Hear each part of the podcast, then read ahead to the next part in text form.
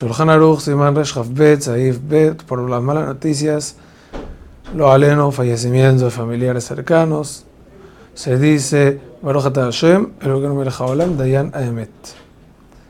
El juez verdadero, como que afirmando de que lo que nos está pasando, afirmo que es muy, muy malo, frente a nuestros ojos, sabemos que es lo que nos tiene que pasar y reforzarnos con Emuna. La verdad dice que Shem, Shadam me pareja la Tobá, así como uno bendice por las cosas buenas, uno también tiene que bendecir por las cosas malas, porque al final, cuando venga el Mashiach, vamos a ver que todo lo que, todo lo que parecía frente a nuestros ojos bueno y malo era un concepto relativo. Hazak Ubaruch.